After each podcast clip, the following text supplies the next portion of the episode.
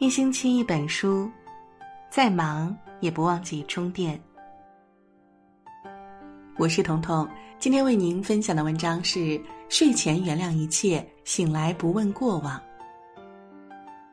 有人说，世界的好与坏，很大程度上取决于你的心。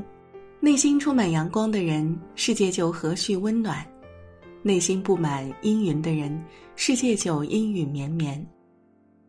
物随心转，境由心造。原来一切烦恼皆由心生。山东省最长寿的男性，一百一十六岁的张存和，被问到其保养的秘诀时，嘴角含笑，淡淡道：“不争不抢，好人一生平安。”他的女儿张爱芝也说：“他有个好心态，总是宽容待人。”有一年分家，分给他的房屋既小又在拐角上，他也立刻接受了，并对孩子们说：“人生在世，靠人家给的东西发不了财，还是自己挣吧。人这一辈子，你的心态所致，就是你的人生境界。心大了，大事儿就小了；心小了，小事儿就大了。”心态好的人更容易在纷繁无杂的生活中掌握自己人生的方向，不会被愤怒影响心情，不会被仇恨蒙蔽双眼，更不会被挫折击倒在地。不受外界声音扰乱，不被世俗烦忧牵绊，才能做自己人生的主人。古语有云。君子坦荡荡，小人长戚戚。君子按照天地的规律要求自己，所以舒适安宁，心胸开阔；小人则被外物所奴役，求名逐利，所以斤斤计较，患得患失。善于调节自己的心境的人，更容易发现生活中的美好，快乐无忧的过一生。苏轼的仕途之路异常坎坷。四十二年的官宦生涯中，有三分之一的时间是在流放中度过。但无论人生如何大起大落，苏轼始终乐观豁达，超然物外，还被林语堂称为不可救药的乐天派。苏轼被贬黄州时，一日和朋友们外出春游，突遇大雨。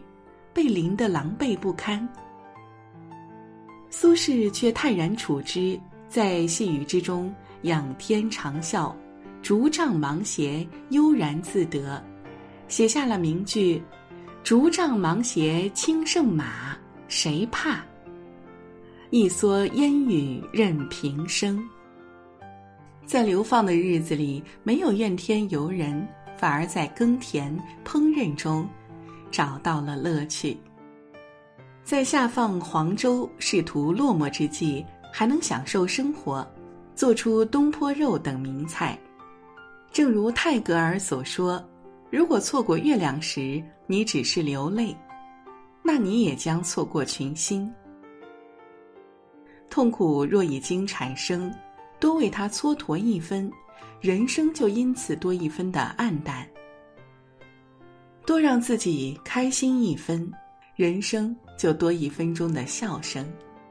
正如《人间失格》里所说，在所谓的人世间摸爬滚打至今，我唯一愿意视为真理的，就只有一句话：一切都会过去的。